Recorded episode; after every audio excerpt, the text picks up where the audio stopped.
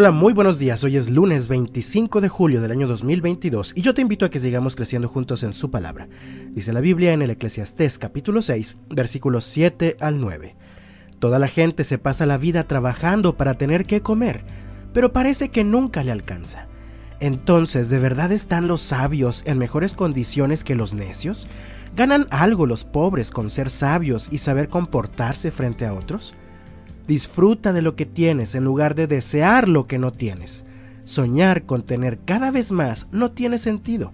Es como perseguir el viento. Solo basta con ver un poco de televisión o con hojear una revista de modas o con navegar algunos minutos en la web o con caminar brevemente por un centro comercial para ser parte de la tendencia de este mundo que nos trata de convencer de la necesidad de tener cada vez más.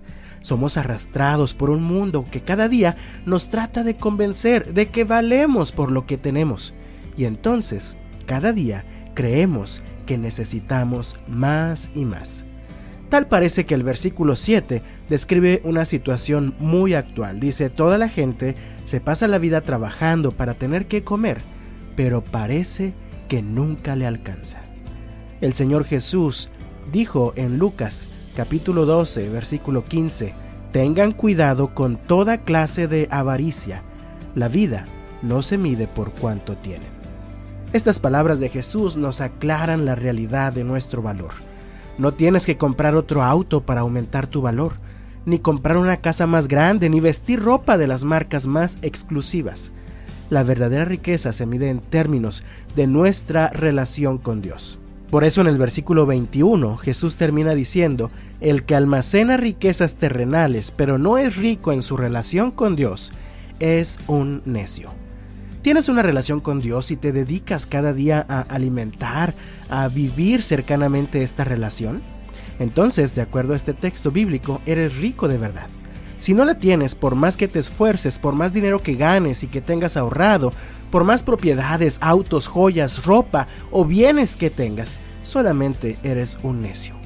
El versículo 9 de Eclesiastés capítulo 6 dice disfruta de lo que tienes en lugar de desear lo que no tienes.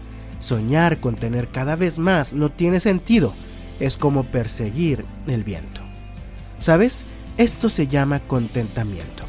Y hoy en día, mientras luchamos contra corriente con la falsa idea de que tu valor lo determinan tus posesiones, el contentamiento es una clave muy importante para la verdadera paz y felicidad en el corazón.